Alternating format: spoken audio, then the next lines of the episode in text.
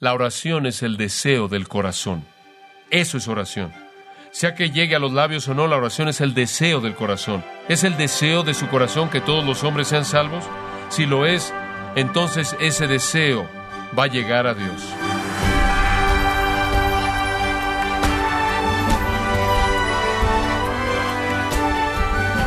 Le saluda su anfitrión Miguel Contreras dándole la bienvenida a esta edición de su programa Gracias a vosotros con el pastor John MacArthur. Nuestra vida de oración es clave en la vida cristiana. Orar por las almas perdidas es una de las tareas más importantes instruidas en la Gran Comisión. Y la pregunta es si ora usted fielmente por la salvación de los perdidos. El día de hoy, John MacArthur le alienta con este mensaje de estudio en Primera de Timoteo 2.1 a cumplir con fidelidad el mandato que tenemos de orar conforme evangelizamos al mundo perdido. Parte del estudio, la oración evangelística, aquí en gracia a vosotros. Primera de Timoteo capítulo 2. Leamos los versículos 1 al 8, puede seguirme con atención conforme leo y escuche lo que el Espíritu de Dios dice. Exhorto ante todo a que se hagan rogativas, oraciones, peticiones y acciones de gracias por todos los hombres, por los reyes y por todos los que están en eminencia, para que vivamos quieta y reposadamente en toda piedad y honestidad, porque esto es bueno y agradable delante de Dios nuestro Salvador, el cual quiere que todos los hombres sean salvos y vengan al conocimiento de la verdad, porque hay un solo Dios y un solo mediador entre Dios y los hombres, Jesucristo hombre, el cual se dio a sí mismo en rescate por todos, de lo cual se dio testimonio a su debido tiempo. Para esto yo fui constituido predicador y apóstol, digo verdad en Cristo, no miento, y maestro de los gentiles en fe y verdad. Quiero, pues, que los hombres oren en todo lugar, levantando manos santas, sin ira ni contienda. Ahora Pablo está instruyendo a Timoteo en estos ocho versículos acerca del asunto de orar por los perdidos. Esto es de manera clara la intención del pasaje. Ahora permítame decir, porque creo que usted tiene que entender esto, que esta sección de los versículos 1 al 8 tiene una naturaleza polémica. Esto significa que trata un problema, va en contra de un abuso en la iglesia. Algo está mal y esto tiene la intención de corregirlo. Y podemos saber de manera bastante rápida lo que está mal simplemente al ver lo que él dice acerca de lo que está bien. Permítame señalar los tres pensamientos principales en esos ocho versículos que acabamos de leer. Pensamiento número uno viene en el versículo uno. Debemos orar por todos los hombres.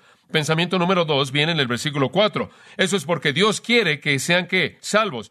Entonces el punto uno es orar por la salvación de todos los hombres. Punto dos, porque Dios quiere que todos los hombres sean salvos. Y el tercer punto primordial viene en el versículo ocho, y cuando oren hay algunas condiciones que debe cumplir para que su oración sea aceptable. Una es manos santas, eso significa conducta piadosa, y la otra es un corazón que no conoce el enojo ni la disensión. Y eso está hablando de su motivación interna. Entonces tenemos aquí la idea de que debemos orar por todos los hombres, porque Dios quiere que todos los hombres sean salvos, y esos hombres que llevan a cabo la oración deben ser aquellos cuyas vidas se caracterizan por piedad y virtud y santidad. La iglesia entonces es llamada a la tarea de orar por los perdidos a una escala amplia. Quiero que veamos los primeros dos de cinco elementos de la oración evangelística que fluyen de este texto maravilloso. El primero es la naturaleza de la oración evangelística. La naturaleza. ¿Qué es esto? ¿Cuál es su naturaleza inherente? ¿Qué es? ¿Cuál es la naturaleza de la oración evangelística? ¿Cuáles son sus riquezas? ¿Cómo la definimos y la entendemos? Bueno, notará en el versículo 1 que después de su afirmación de apertura y de exhortación, ante todo, él da cuatro palabras. Rogativas, oraciones, peticiones y acciones de gracias. Esas cuatro palabras realmente, en un sentido, son sinónimas. Por lo menos las primeras tres son muy sinónimas. Y aunque podrían ser usadas de manera intercambiable y cualquiera de ellas podría ser traducida a oración, debe haber una razón por la que Él nos da cuatro términos. Y realmente no quiero minimizar esa razón simplemente al decir, bueno, son cuatro sinónimos aquí y eso es todo, entonces no nos vamos a molestar con todos ellos. Creo que el hecho mismo de que el Espíritu Santo inspiró a Pablo a colocar cuatro términos tiene la intención de que veamos esos cuatro términos y mientras que no hay muchas diferencias en su significado, vemos sombras de variación que unidas nos dan la riqueza de este concepto entero de la oración. Entonces, aunque en muchas maneras son sinónimos y podrían tomarse como algo común en ese punto, al mismo tiempo tienen sombras de significado y diferentes colores de intención que creo que deben ser examinados, y cuando son examinados, nos dan un rico entendimiento del asunto de la oración. En primer lugar está la palabra rogativas, una palabra que encontramos de manera familiar en las Escrituras, la palabra desis, viene de la raíz de un verbo que significa carecer, carecer, ser privado, estar sin algo. Debido a ese tipo de orientación de la palabra, en cierta manera comunica la idea de que este asunto de la oración emana de un sentido general de necesidad. En otras palabras, al percibir una carencia, al, estar sin algo que es necesitado de manera desesperada, usted va a buscar la provisión que carece. Y creo que esa es una manera apropiada de percibir la oración evangelística. La oración evangelística emana de un sentido de necesidad. Entendemos, ¿no es cierto?, que aquellos que están sin Cristo necesitan a Cristo. ¿Entendemos eso? Entendemos que el mundo que no conoce al Salvador, que no ha recibido el perdón de pecado, está en una situación desesperada, camino en eternidad sin Dios en el infierno. ¿Entendemos esa necesidad? ¿Acaso eso necesita que lo expliquemos aún más? Creo que no. Entonces entendemos que una súplica, una rogativa es en referencia a una necesidad. Y cuando vemos un mundo perdido, podemos, con cualquier tipo de mirada penetrante, cualquier entendimiento de las escrituras, reconocer la gravedad de esa necesidad. También inherente en esta palabra está la implicación de ir a alguien que tiene los recursos para suplir esa necesidad. Entonces conlleva la idea no solo del sentido de necesidad, sino de ir a alguien que tiene el recurso para suplir esa necesidad. Un término muy rico y hermoso. La idea entonces es esta, amados. Si llegamos a entender la naturaleza de la oración evangelística, comenzamos a reconocer la gran necesidad de los perdidos en el mundo. Richard Baxter, ese maravilloso pastor del siglo XVII, escribió esto y creo que le va a hablar a su corazón como lo hizo al mío. Él dijo, y cito, Oh, si ustedes tienen los corazones de cristianos, dejen que anhelen la salvación de sus pobres, vecinos ignorantes, impíos. Ah, no hay más que un paso entre ellos y la muerte y el infierno. Muchos cientos de enfermedades están esperando apoderarse de ellos, y si mueren no regenerados estarán perdidos para siempre. ¿Acaso tienen corazones de roca que no pueden compadecerse de hombres en una situación como esta? Si ustedes no creen en la palabra de Dios y el peligro de los pecadores, ¿por qué ustedes son cristianos? Si no la creen, ¿por qué no se motivan a ayudar a otros? ¿No les importa quién está condenado mientras que ustedes son salvos? Si es así, tiene suficiente causa para compadecerse de ustedes mismos, porque es una manera de pensar que es totalmente incoherente con la gracia. ¿Acaso vives cerca de ellos? ¿O te encuentras con ellos en las calles? ¿O trabajas con ellos? ¿O viajas con ellos? ¿O te sientas y hablas con ellos y no les dices nada de sus almas o de la vida venidera? Si sus casas estuvieran incendiándose, ¿no correrías y los ayudarías? ¿Y no ayudarás cuando sus almas están casi al borde del fuego del infierno? Así dice Richard Baxter con palabras que nos convencen de pecado. La oración evangelística comienza con un gran sentido de la urgencia basada en la necesidad. En segundo lugar, él usa la palabra oraciones. Proseuque es una palabra general para la oración. Lo que es interesante, a diferencia de la palabra rogativa, es que esta palabra es usada en las Escrituras solo en referencia a Dios. Esta oración es solo dirigida a Dios y por lo tanto parece conllevar la noción de algo sagrado. Usted no solo va a ir a cualquier persona que pueda satisfacer una necesidad, usted va a ir a Dios. Lleva el elemento de adoración y hace referencia al mismo. Y añade otra dimensión para entender la oración evangelística, y es esta dimensión, que cuando usted ora por un alma perdida, usted está orando porque esa alma venga a la salvación, no solo debido a su gran necesidad, sino también por la gran gloria de Dios, ¿verdad? Usted está orando porque esta persona sea redimida para que Dios pueda ser honrado y para que Dios sea exaltado y para que Dios sea glorificado y Él sea exaltado y que haya alabanza que sea dirigida a su nombre bendito santo, ya que todas las cosas que oramos en Juan 14 son que el Padre sea glorificado en el Hijo, dijo Jesús. Entonces, ¿cuál es la naturaleza de la oración evangelística? Es la oración que emana de un gran sentido de la necesidad del hombre y un gran entendimiento de la gloria de Dios. Oramos por la salvación debido a la necesidad del hombre. Oramos por la salvación debido a que Dios es tan digno de alabanza y gloria, adoración y honra, que es un crimen contra su naturaleza santa, que cualquier criatura exista y no le dé lo que él merece. Hay una tercera palabra y muy rica, peticiones. Enteuxis, solo usada aquí y otra vez en el capítulo 4, versículo 5, y esto sugiere que usted va a orar a favor de alguien más. Pero hay una gran profundidad en esta palabra que quiero que capture. La forma del verbo significa caer con una persona. Significa volverse involucrado de manera íntima con alguien, acercarse a alguien, conversar con familiaridad, involucrarse con alguien. Entonces la oración de peticiones no es la idea de una especie de abogado legal frío. No es la idea de contratar a algún abogado para que venga y abogue por usted. Creo que cuando pensamos en el Señor Jesús como nuestro abogado en la corte del cielo, pensamos que Él se viste de alguna túnica real, algún tipo de peluca con talco, algún tipo de túnica legal, debería decir, y alguna peluca de con talco y se convierte en el abogado ahí en la corte a nuestro favor. No creo que esa es la intención de esta palabra. Cuando pensamos en el Espíritu Santo, como Romanos 8:26 dice, intercediendo por nosotros en el sentido de que Él tiene comunión con Dios por nuestra necesidad, también pensamos en Él en una función de abogado, más en el concepto legal. Pero la palabra no conlleva eso. Esta palabra, por cierto, es usada tanto en Hebreos 7:25 y en Romanos 8:26, y en ambos casos la riqueza de la palabra es esta que es Dios o es más bien Cristo. En Hebreos 7:25 es el Espíritu Santo en Romanos 8:26, intercediendo por nosotros de esta manera. Ellos literalmente se involucran con nuestras necesidades. Ellos literalmente se acercan con nosotros para conversar con familiaridad. Ellos se involucran en nuestra lucha. Es una palabra no solo de abogacía, sino también de empatía, una palabra de compasión y una palabra de involucramiento, de tal manera que cuando Romanos 8:26 el Espíritu Santo está intercediendo por nosotros, con gemidos indecibles, entendemos que esa intercesión no es una, no es una intercesión fría, legal de un abogado, sino que es una comunión íntima con el Dios viviente a partir de un sentimiento de nuestra propia necesidad. Y así es con la intercesión de Cristo. Qué concepto tan rico, tan rico.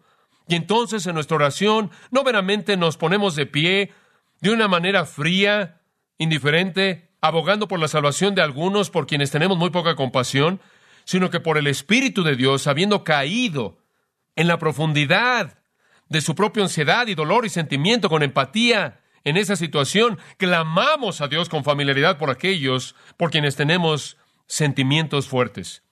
Entonces, ¿qué estamos diciendo? La naturaleza de la oración evangelística es que oramos con gran compasión personal involucramiento con la persona quien está en una situación terrible. Entonces la oración evangelística significa que entendemos la gran necesidad, entendemos la gloria de Dios y nos involucramos con empatía y compasión en el problema de los perdidos. Y realmente estoy realmente convencido, amados, que los elementos carentes en nuestras oraciones y la razón por la que no oramos como debiéramos orar es porque no tenemos estas cosas en nuestros corazones. No vivimos con la gran conciencia de la necesidad del hombre y la condición desesperada de los perdidos, ni vivimos con un deseo que nos consume por ver a Dios glorificado y magnificado en la salvación de almas, ni se nos facilita el salirnos de nosotros mismos y entrar en las profundidades de la ansiedad y necesidad de los problemas de otras personas por quienes oramos por la salvación de sus almas. Una cuarta palabra que él usa es acciones de gracias, eucaristías, eucaristías, acciones de gracias. Esa es una parte de toda la oración. Y en nuestra oración evangelística tenemos que estar dispuestos a hacer eso, sea cual sea la respuesta. Parte de nuestra oración evangelística es agradecerle a Dios por el privilegio de alcanzar a esas personas. No debemos tener ninguna barrera racial. No debemos creer que alguien está fuera de la provisión de Dios de alguna manera. Debemos agradecerle a Dios porque el Evangelio puede ser extendido a todos. Y entonces creo que esta gratitud implica que lo que Dios haga en respuesta a las oraciones, sea cual sea la respuesta a esa oración, debemos estar agradecidos con Dios. Dad gracias en todo, primera de Tesalonicenses 5, porque esta es la voluntad de Dios para con vosotros. Por cierto, la gratitud es el único elemento de la oración que va a continuar para siempre. Todo lo demás va a terminar después de que hayamos entrado a su presencia porque solo le agradeceremos para siempre, de tal manera que este es el único elemento eterno de la oración que debe ser parte de esas oraciones que ofrecemos inclusive aquí. Entonces en la oración evangelística oro porque los hombres tienen necesidad, oro porque Dios merece la gloria, oro porque en la profundidad de mi corazón siento la ansiedad de un alma perdida, y oro con un corazón agradecido, sea lo que sea que Dios haga, le doy gracias. Esa es la naturaleza de la oración evangelística. Ahora quiero añadir otro punto para esta mañana, y ese es el espectro de la oración evangelística. El espectro. Y este realmente es el punto focal del texto, y vamos a entrar en gran profundidad la próxima vez, el espectro de la misma. Al final del versículo 1, estas rogativas, oraciones, peticiones y acciones de gracias, este tipo de oración es por todos los hombres. Ahora ese es el espectro. Debe ser hecho por todos los hombres, es ilimitado. Nuestras oraciones, las cuales normalmente son egoístas y están confinadas a nuestros propios intereses personales y a nuestras propias necesidades personales, de vez en cuando las extendemos a algún ser querido no salvo o algún miembro de familia o amigo y podemos llegar a orar por esa persona, pero el punto aquí es que nuestra oración debe ser por todos los hombres. Debe ser universal en su intención y en su espectro. No hay lugar para la exclusividad, no hay un grupo especial, no hay élite, no hay ciertos iniciados quienes solo ellos pueden llegar a la salvación.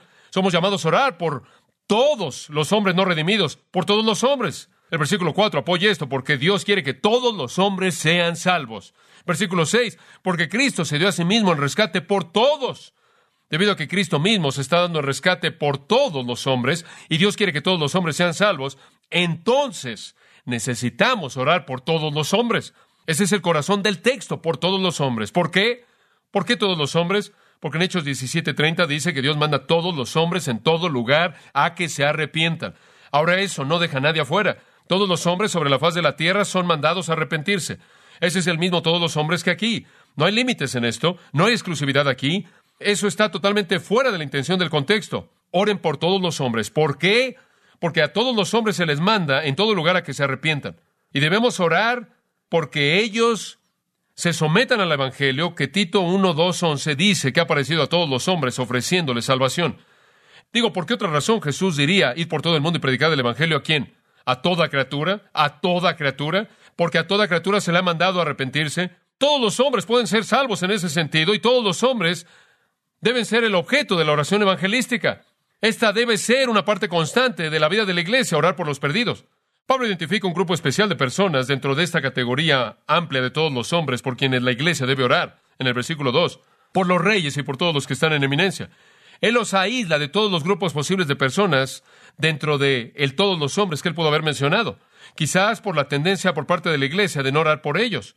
Eran abusivos a veces, podían generar odio y enemistad y amargura. Por un lado, algunas veces los líderes y los reyes y los gobernantes en cierta manera se ven muy distantes de la iglesia y la iglesia siente muy poca responsabilidad de orar por ellos, no los conocen, en cierta manera están por ahí afuera en, un ambiente diferente, pero ciertamente debido a la función tan grande que juegan en la vida de la iglesia, en su capacidad de guiar, como dice en el versículo 2, de llevar una vida quieta y reposada, en donde la piedad y la dignidad puede ser manifestada, debemos orar por ellos. La manera en la que la iglesia funciona en cualquier gobierno depende de ese gobierno. Y cuánta libertad la iglesia tiene depende de cuánta libertad ese gobierno le da. Y entonces él dice, debido a la autoridad que tienen, debemos orar por ellos. Pudo haber habido inclusive una tendencia en esta iglesia, si podemos ver una polémica en esto, pudo haber habido inclusive una tendencia aquí a que ellos hablaran mal de sus autoridades. Después de todo, el rey, la palabra basileus aquí significa emperador, y el emperador, quien era el emperador en este entonces, no era ningún otro que un hombre llamado Nerón. Y podemos entender bien que la iglesia no estuviera muy emocionada por orar por él, un hombre impío, vil, perverso, quien se volvió un perseguidor de la fe, pero sacando de esa categoría de todos los hombres, él dice, oren por ellos. Aquí hay un grupo muestra por el que deben orar. Oren por ellos y por todos los que están en autoridad. No solo algunos de ellos, todos ellos. Oren por todos los reyes y todos los gobernantes, y magistrados y tetrarcas y procónsules y procuradores, y los alcaldes y gobernantes y senadores, y miembros del Congreso y toda persona en toda generación. Oren por todos ellos. ¿Por qué estamos orando? ¿Por qué estamos orando? Bueno, durante años la iglesia en cierta manera ha dicho, bueno, vamos a orar porque sean sabios y oramos porque hagan lo correcto. Ese no es el punto del texto. Oren por qué. Su salvación. Ese es el punto. Es Dios quien quiere que todos los hombres sean salvos, que vengan al conocimiento de la verdad para que su verdad pueda operar en la sociedad. Sean buenos o malos, sean benévolos o crueles, sean pacíficos o no, oren por ellos. Y el contexto aquí está hablando de su salvación. Oren por la salvación de todos los líderes. Él no está hablando de tipos de líderes, él está hablando de todos los líderes. Y él está diciendo, oren por todos ellos. Y esa es la razón por la que él debió haber dicho, oren por todos los hombres. Esa es la razón por la que usted no puede colocar un límite en esto. Me parece interesante también, por cierto, que él no dice, oren porque sean quitados de su posición. Él no dice, oren porque Dios se deshaga de todos los líderes que están en desacuerdo con ustedes. Y él ciertamente no dice, reemplácenlos a todos con cristianos. Él dice, oren porque Dios los salve. Porque hemos perdido eso. Creyentes debemos ser leales al gobierno, Romanos 13. Debemos ser leales al gobierno porque es ordenado por Dios. 1 Pedro 2.17, debemos ser tan leales al gobierno, honrar al rey y hacer lo que es correcto delante de todos los líderes y respetarlos de tal manera que no hay nada que puedan decir en contra de nosotros. Debemos ser el modelo de lealtad. Y aquí estamos como cristianos evangélicos con tanta frecuencia atacando a nuestros líderes. Digo, el texto de las Escrituras dice, oren por su salvación. Cuán maravilloso sería si la iglesia tomara toda la energía que gasta en movimientos políticos y toda la energía que gasta y toda su metodología de política e invirtiera toda esa energía en orar por la salvación de sus líderes. ¿Podría imaginarse qué impacto haría en los líderes de nuestra nación si supieran que la iglesia de Jesucristo, de un extremo de esta nación al otro extremo, estuviera en sus rodillas día tras día orando por su salvación? ¡Qué testimonio! No solo un testimonio, sino qué manera de activar el poder de Dios. Como puede ver, creo que en algún punto a lo largo del proceso perdemos de vista el hecho de que las armas de nuestra milicia no son carnales. No peleamos con armas carnales, sino que las armas de nuestra milicia son armas espirituales como la oración, las cuales son poderosas para la destrucción de las fortalezas de Satanás, según Corintios 10 dice. ¿Por qué la iglesia insiste en hacerse a sí misma impotente y usar armas carnales? La respuesta para cambiar una nación es la oración. Tertuliano escribió, un teólogo viviendo alrededor del 160 al 230 en los primeros siglos de la iglesia, escribió esto, y cito, el cristiano no es el enemigo de nadie, mucho menos del emperador, ya que sabemos que debido a que él ha sido establecido por Dios, es necesario que lo amemos y lo reverenciemos y lo honremos y anhelemos su seguridad, por lo tanto sacrificamos por la seguridad del emperador. Fin de la cita. Y Teófilo de Antioquía escribió, y cito, la honra que le dará el emperador es mayor, no porque lo adoraré, sino porque oraré por él. No adoraré a nadie más que al Dios verdadero y real, porque yo sé que el emperador fue establecido por él. Aquellos que le dan honra real al emperador, quienes tienen buena disposición hacia él, lo obedecerán y orarán por él. Fin de la cita. Tal práctica puede ser vista en los escritos del siglo segundo y tercero. Cuando se reunían, ellos oraban por la salvación de sus líderes. ¿Qué movimiento de Dios vendría en este país si pasáramos nuestra energía y nuestro esfuerzo orando por la salvación de ellos? Pero en lugar de esto, hablamos mal de los líderes con quienes estamos en desacuerdo y tratamos de crear grupos de poder cristianos para reemplazarlos y nos volvemos el enemigo. Y en muchas maneras, creo yo, contaminamos para ellos el agua de vida. La iglesia siempre debe funcionar en deber espiritual y en disciplina espiritual, nunca por medios mundanos. Entonces oramos y oramos por la salvación de la gente. Dice usted, ¿Dios responde eso?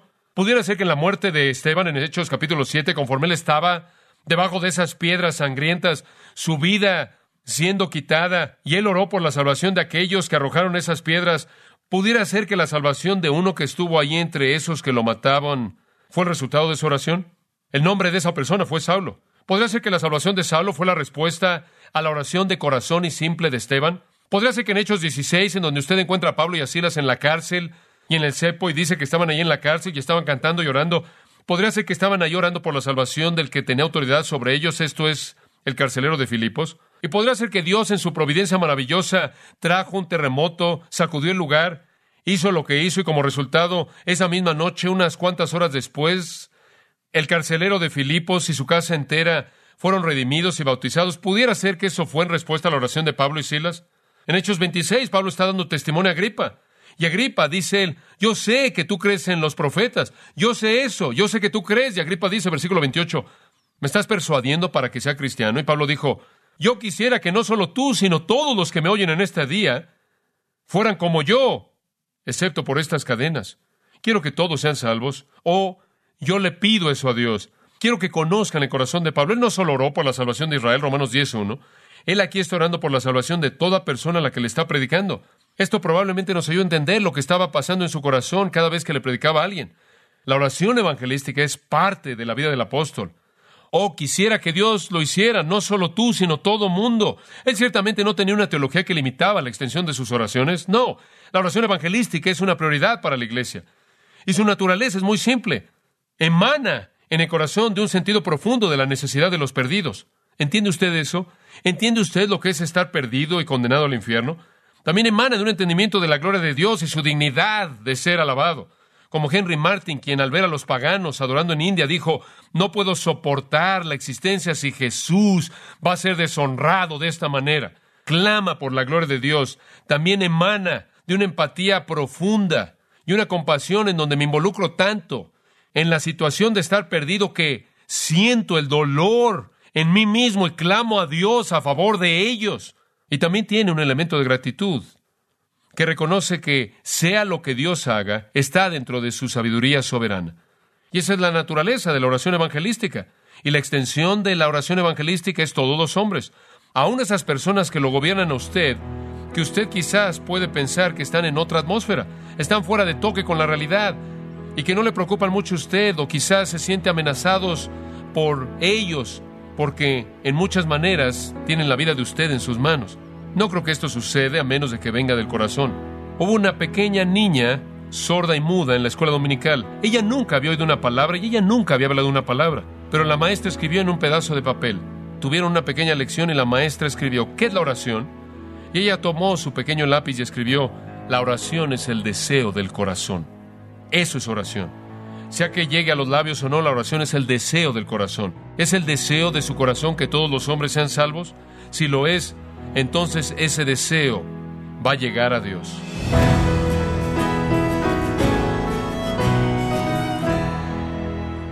John MacArthur nos recordó la importancia de cumplir la gran comisión de evangelizar al mundo, fortalecidos a través de la oración, dependiendo completamente de Dios.